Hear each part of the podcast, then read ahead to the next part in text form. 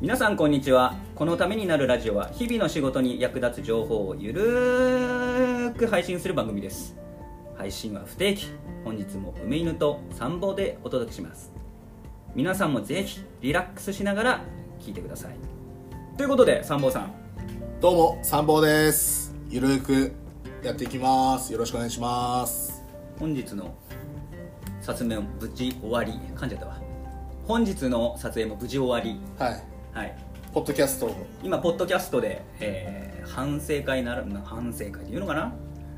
をやりつつ、うんまあ、本編の方ではね、まあ、漫画の話をしようかなとまあ反省会の時間がね、うん長かったら本編次に収録するだけなんですけどあそんな長くやるんですか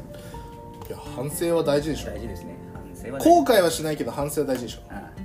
あいいこと言うねいやこれちょっとメモっといてみんないや大丈夫ですということではいはいさんもさん、はいえーいきなり本編に行きたいとあもう早速いく早速行こうかなと思って反省大丈夫今日の反省今日の反省はですねちょっとね、まあ、今回私が仮想通貨に対しての入門編をうん3つ作らせていただきましてはいはいはいいやー奥が深いですよね本当仮想通貨に関して言うと仮想通貨ね、うまあ入門編だったんで、んうんまあなんていうの入り口の部分をうん説明してたと思うんですけど、うんやっぱりね、うんまだまだ難しいもんだからねう、んそそうもうもの自体がねうんやっぱりそもそも難しいので難しいうね、んなんとも言えないけど、そうできる限り分かりやすくしたいなと思って一生懸命原稿とスライドを作ったんですけどうんまあまあまあそれでもまあ難しかっただろうなっていううんまあ興味ない人にとってみたらさ、うん本当に何言ってんだろうこいつと思う問題内を容ねだし、まあ少しね、うんあのビットコインまあ名前は聞いたことあるけど、うんこれなんだみたいな感じの人にとってみたら本当にね、うん入門編って感じでうんうんでもやってる人にとってみたら簡単だよみたいそうだねまあ変に壁を作らないでな、うん、乗り越えてきてほしいなっていうのをそうですね決してあの怪しいものじゃなくてうん理論理論っていうか、うんそのサトシなんだっけ中本ですさサトシ中本浩二さサトシ中本中本浩二うが目指してるものというか、うんその人が最初に描いたんうん地図っていうのは非常に美しいものであってなんか笑ってんだようん いやどうぞはいいや素晴らしいうんりそうです理念のもとに作られたもんじゃないですか、さうんいや俺知らなかったんだけど、うん梅井さんの説明聞いあーありてがとうございます知ったんですけど、えなんだっけ理念えあの送金のシステムに関してのうん問題点が非常に多いのでそれを解決しようと思って作られたやっぱりこう現代の課題に対する取り組みってやつでしょうんでそれすごいのがあれ2008年なんですけどそれ2008年に作っその理念というか、まあ、その課題に対して作って今なおでもまあ社会ってそれを解克服できてないのようんだからもう何十年も先のことに対してその課題を持って取り組んだんですよね、うんそのサトシ仲本さんだからここまでの、まあ、先を見通してかつそこまでの、まあ、さっき、ね、美しい地図っておっしゃってましたけど、まあ、要はそういうことさ新しい新しい地図にする新しい地図だとほらかぶるかなんらかぶるまあそこまで見越してうん先見の目があってされたことなんだろうね、まあ、そこまで計算してさ全部うすごいなと思って、んいやあれすごいあ俺話聞いてて、うんあこれちゃんと理解してうん将来性を持って買ってうん別にその上下動絶対あるけど、うん持っててちゃんと持っててっていうのは俺絶対ありだと思ったし買おうと思ったまあ私事じゃないですけれども嬉しいそういうおっしゃっていただけると嬉しいですね ちょっとね、うん梅犬さん見直したわ、おおちょっとかうんこの話持ってきたの偉いなとああ偉いなあでもあれ話してなかったでしょどれあのロケット弾とサトシのやつロケットだとサトシはブロックチェーンの方であブロックチェーンの方のやつそうそうあのきちっとね分けないとねダメこんがらがると思うんだよ いやもうね俺こんがらがっ考てえてるでしょだって本当は仮想通貨の根幹になるのはブロックチェーンっていう技術だしるうんでそのブロックチェーンっていうのは別に仮想通貨だけを作ってるものだけでもないし古くからあったなもんねそうそうまあ古くからまあ古くかららっていうかなんか前からあった技術みたいなんだけどそれをなんかいろんな組み合わせして作ったのが今回の技術みたいなんでまあ、そういったものも含めて、まあ、また次回ねブロックチェーンだったりとかビットコイン単体だったりとか、うイーサリアム単体だったりとかっていう解説動画を作っていきたいなとはお思ってますでこれーうん実はその仮想通貨に関して言うとあのちょっととある人と話しててもう仮想通貨とかビットコインって自分の中ですごい当たり前のものだったのうんいい知ってるしっていうだったんだけどその話をまあとある方にした時に仮想通貨は聞いたことあるけどビットコインって何みたいなうんい今もう本当についこの間の話なんだけどあまだやっぱ世間ってそんな感じなんだなと思って私より年上の方なんですけどいやそんなもんなんだなと思ってこれはなんかそういうねサトシ仲間さんの素晴らしい技術から始まったものっていろんな人が今一生懸命頑張って作ってくれてるものをなんかちょっと広めたいなと思って仮想通貨入門編を今回作ったのがきっかけですじゃあビットコインの伝道者としてちょっとねそういったのも含めて宣教師だね宣教師っぽい感じなのも含めてまあやれたらいいかなっていうかっこあいりいがとうございますその刈り刈り刈り上げてるだけあるんだけす どごい2ブロックになっちゃっ全く映ってないから分かたんない分かんないと思うんですけどすごい今2ブロックです ということで今回あのブロックチェーンじゃないや仮想通貨を説明するときに使わせてもらったのが、まあ、漫画でわかる仮想通貨とビットコインとうんうんいう本だったんですよやっぱ漫画だとね何事も分かりやすいねいやそうだねそれは入りが、うん、すごいいいなと思ったので、まあ、今回ね第2回本編は漫画というのがテーマになってくるのでそれはもうね次回ですねもう次回なのあでも喋っちゃいましたいやもう全然50分とか喋ってもいいから大丈夫ですそんな長く喋ってたらうみんな疲れちゃうでしん、そうだねじゃあ早速ょ漫画の話はい三坊さんはい本編は漫画の話ですのでよろしくお願いしますはいまあ、漫画の話っていうか漫画の話じゃないいや漫画の話するんだ けどいやはいはい上井さん大人になって漫画読んでるめっちゃ読んでるあ読んでるもうだってジャンプはずっと読んでるし買ってんの買ってないまあでもジャンプはもう「ワンピースとか、まあ、ごく一部のものしか読まなくなっちゃったけど、まあ、毎週「ワンピースは必ず読んでるし本も買ってるしあ買ってんの買ってる偉買いってる偉いっていうかいやあすごいの、やっぱりね大人になって立ち読みはダメだなと思ってスーツ着たおじさんが立ち読みしてるのダメコンビニでダメだなっていうのが私の中にありまして、まうんあ、ちゃんと買おうと思ってもう大人だしジャンプ買ってんのジャンプはもう買わなくなった、まあ、一昨年ぐらいかなまではずっと買ってた、うんすごい邪魔くさくない邪魔だよ今もう電子書書籍じそうもう楽だよねだからね電子書籍ねまあ私今あの Kindle とかでゃん、うん読んでますけど、まあ、そういった電子書籍でやった方が楽だねまあでも単行本はね欲しいのよ、なるほどねうん、単行本欲しいいやわかるわかる、うん自分の本当に好きなやつだけ単行本でうん用意するっていうそうねそうそうそうまああとレンタルもできるからうんレンタルはいいね好き好きなだけ読めるもんね、まあそうだうね、ん、場所も取らないしうん返すから電子書籍ってええ電子書籍でええどうしました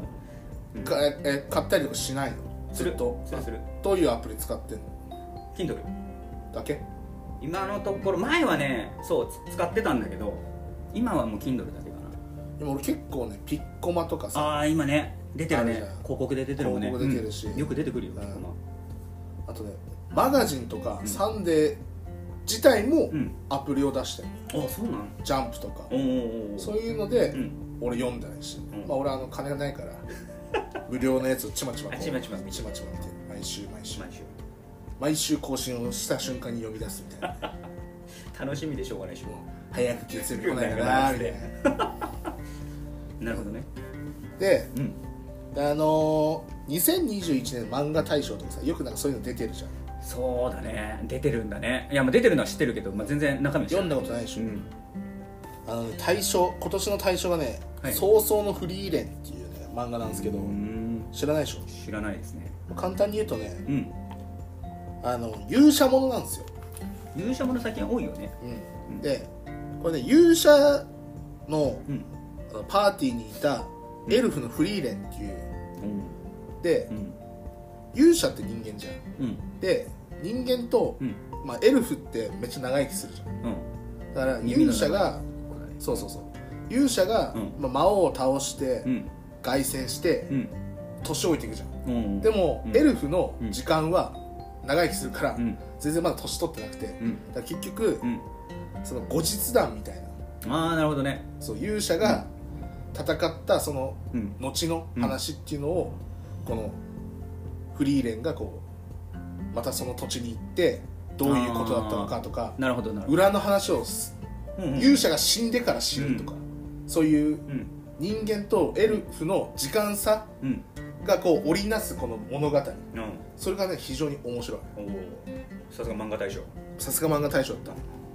た例えばその人間ってさうんまあ60年うんエルフは1000年だとしてさ、うんそう付き合ったうん日数、うんまあ、5年だとするじゃ、うんんじゃあ60分の5か、うん1000分の5でうんうんうん時間的感覚が違うじゃん、なるほどねだから人間として5年ってすげえでかいけど、うんエルフの5年ってうんたかが知れてるだなるほどねからその感動の度合いが違うとかさそういうあそういうのも視点としてまずそういう視交点が混ざってたえりして面白いのよあーなるほどねこれぜひね読んでほしいであとね俺好きなのがね10位のうん「スパイファミリー」っていう漫画、あスパイファミリーは今読んでるちょうど読んでるうんあれ面白いよねこれ面白いよね、うスパイの男とう殺し屋の女とうん超能力の持った娘、うんまあ養子なんだけうど、んこの人たちが目的のためにうん仮の家族になって、うんまあ日々トラブルとそうそう奮闘するっていうコメディそうあれねパパパパなんだよね要はね養子だけどパパなちょっとねパパに感情移入しちゃうの 最近ちょうど娘だしみたいなうんあだからね、うん、すごい楽しく読んでるーこれ面白いよね面白かったうんこれぜひねあのややんじゃんとかジャンプのやつで、うただで見れるんで、ジャンプのやつかジャンプのやつでただで見れんあるそうなんだそうそうフリーレンもねうんただで見れるまあ全部は見れないけど、うんあのただで見れるところあ入り口ぐらいはそうそう入り口ぐらいのやつ見れ見見れれるるんで、うんぜひ面白かったら、うんまあ、買ったりとか、うんまあ、課金してん読んでいただきたいなと、ちなみにそのランキングは1位から10位ぐらいまで分かってるうんえっとね教えてもらっていい2位がうん地地球の運動についてっつって、地球の運動についてまあ、15世紀のヨーロッパのあの、んなんていうのこの、あの地動説とこう、天動説天動説みたいなやつの話でうん3位がカラオケ行こうっていうことで、ヤクザとうん合唱部の中学生のうん物語、まうんあ、そのヤクザの、うんえまあ、若頭だったかなの人がうんその組長が歌が好きだからう、ん歌を上手くなりたいっつって合唱部の人に歌をこう、うん教えをこうんうしてそこからこうう話が動きもう出一す回やってよこれね1冊で終わるからねすごい読みやすいであすそうなんだであの『アメトーーク』で前やってました、いやってたあ俺は読んでないけ読んでないどあとね「水は海に向かって流れるうーん」これちょっと俺も中身全然中身は全部は読めないからで5位がね「推しの子推しの子」結構今最近あの推しアイドルのさああ推しうんこれアイドルの推しなんです「推しの子」っていう漫画、結構最近あのその推し系の、うんなんか芥川賞も推しもゆだっけなんかあなんかなそんなそう名いう前だ系の名前のやつ、最近そういうアイドル系の話うーんが多いですよね、ああと6位が怪獣8部、で7位が女の園の星ーおう8位がメタモルフォフォーゼの縁側うん9位がクーロンジェネリックロマンスうんで10位がスパイファミリーはというような順位になってますとあねこれねちょっと読みが間違えてたらすいませんけどいや大丈夫です自分で調べてく ださい突き放した勝手に読んでくださいかしこまりましたで、ここ最近さうんうんすごいあの流行りというか数年前からの流行りで、うん異世界転生ものがさすごい流行ってるね流行ってるよね、で梅犬さんのブログうんもう書いた以前ね以前書いてたじゃないですか、サラリーマンから見たそうそうサラリーマンを切り口としたやつね、漫画はいあれ結構ね、あのぜひブログ読み直してねあもうぜひ8ページ目か9ページ目ぐらいくらいにのどっかにいますさっき俺調べたんです よいやなかなかいいメンバーが揃ってると思うけどねあの5つあの5つね、う最近ね梅犬さんブログ更新してないかんら頑張りますはい頑張ります私今スタンド F の更新してますから負2ヶけ月ぶりに負けずに頑張りますでねはい今までだったらそのうん主人公が、うんまあ、前世から来たとか、うんまたは前世の記憶を取り戻して、うんその情報を使ってチート能力になりあそうそうそうチート多いよねチート多いじゃん、うんでも今の、うんまあ、それももちろん多いんだけど、うんまあ例えば転生したらスライムだった剣とか、うん賢者の孫とか、うんそういうなんかジェ前世のこう能力がう、んうん遺憾なく発揮されてそう最強になるみたいなやつああるんだけどそういうバトルものねいきなり強いやつねいきなり強いやつ、そういうバトルものだけじゃなくて、まあ、我々の好きな異世界居酒屋ノブねうんあノブはね面白い面白いねあと異世界食堂とかね、うんあの料理のやつとかうんそうそうそうそう異世界の食材と、うんまあ、例えば魔獣の肉とかそうそうそうそうそれを使って現地の調理方法でそう唐揚げとかね唐揚げとかし作っちゃうてやつねミックスさせて、うあの作った漫画とか、そういうのも最近出てきてんる出てきてうん多くなってきてるよ多ねくなってる、こういうトレンドがあるんですようん漫画にもそういうトレンドあるんだねである、あるんだねいやもう気づかなかったね まあ、例えば昔あったスポコンものとかそうだよねそうくくるとそうなんだもんね今もうスポコンものってないあんまもうだからないよあの根性でうんやるとか、うあとは昔あのテニスの王子様とかさ、うんすげえ必す殺技げえね必殺技みたいな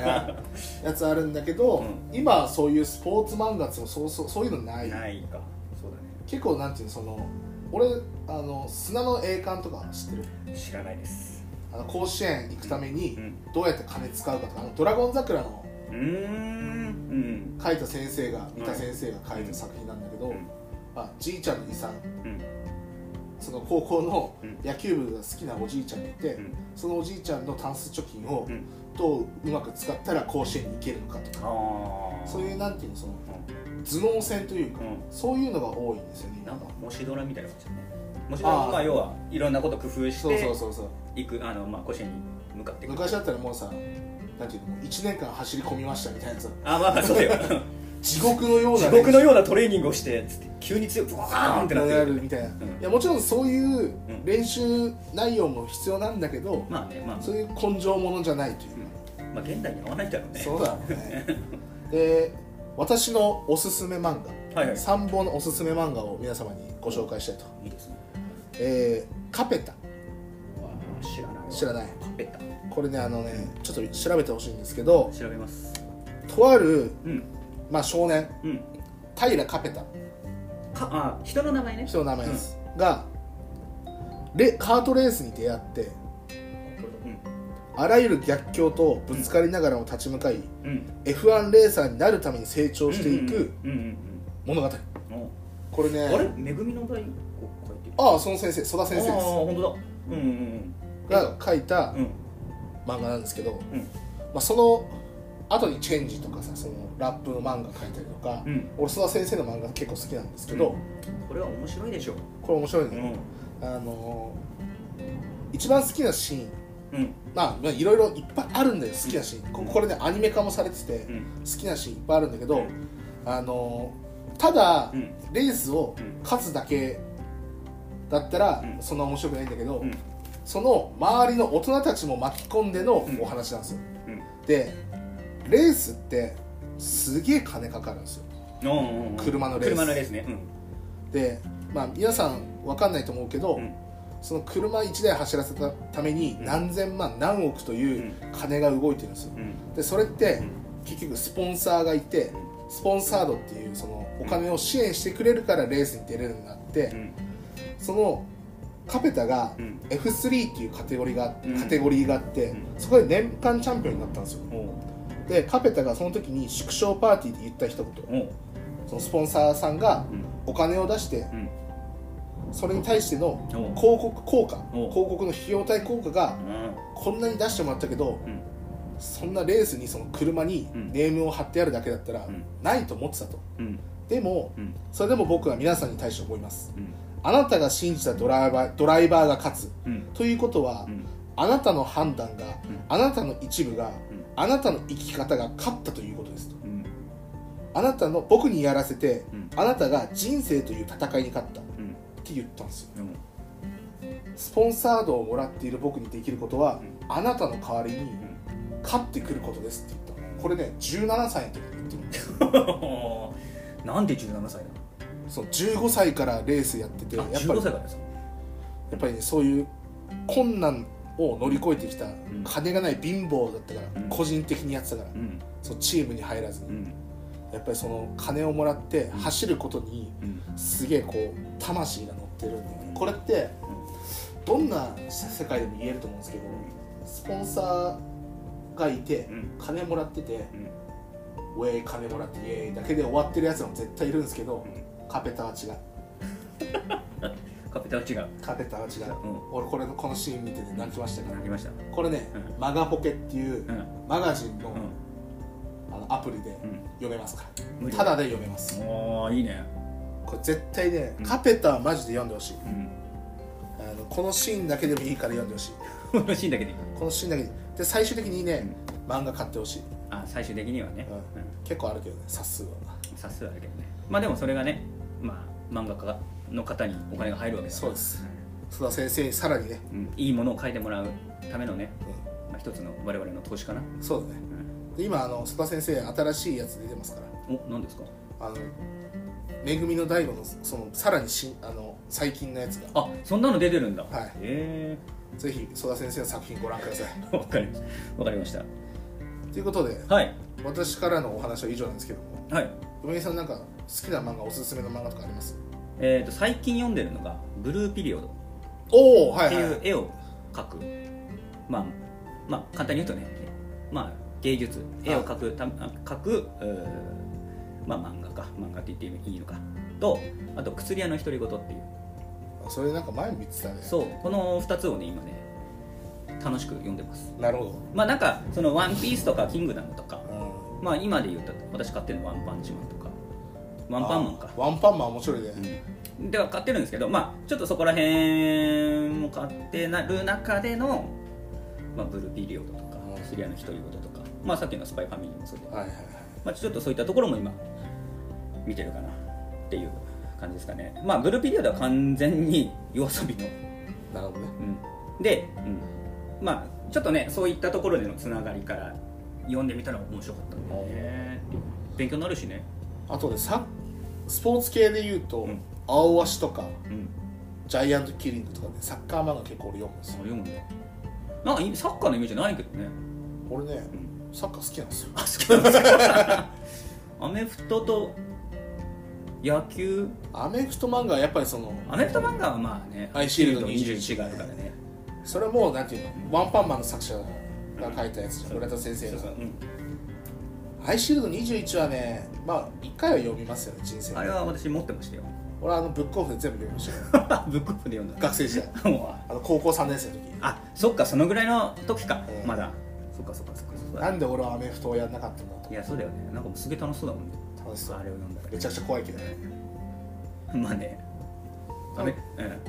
うんでやっぱり小学校の時に図書館にあった話の弦だねあ私の弦は読んだ確かに読んだ大体小学校の図書館にある よねある大体あるまあまあまあまあそういうもんなんだろうねっていうねはいということでおそらさんから「こんにちは」って来てこたんにちはでみんななんか全然あの携帯見てなかったんだけどうん来てたわということで、えーポッまドキャずストポッドキャスト側の方はこちらでこういうところでお開きにしたいはいというふうに思いますので次回のポッドキャストもお楽しみに何を喋るか分かりませんがそうですね、えー不定期開催なので、はい何を喋るかも分かりませんよろしくお願いします楽しんでいただければはい幸いですねありがというごことざいでますポッドキャスト側ありがとうございましたあ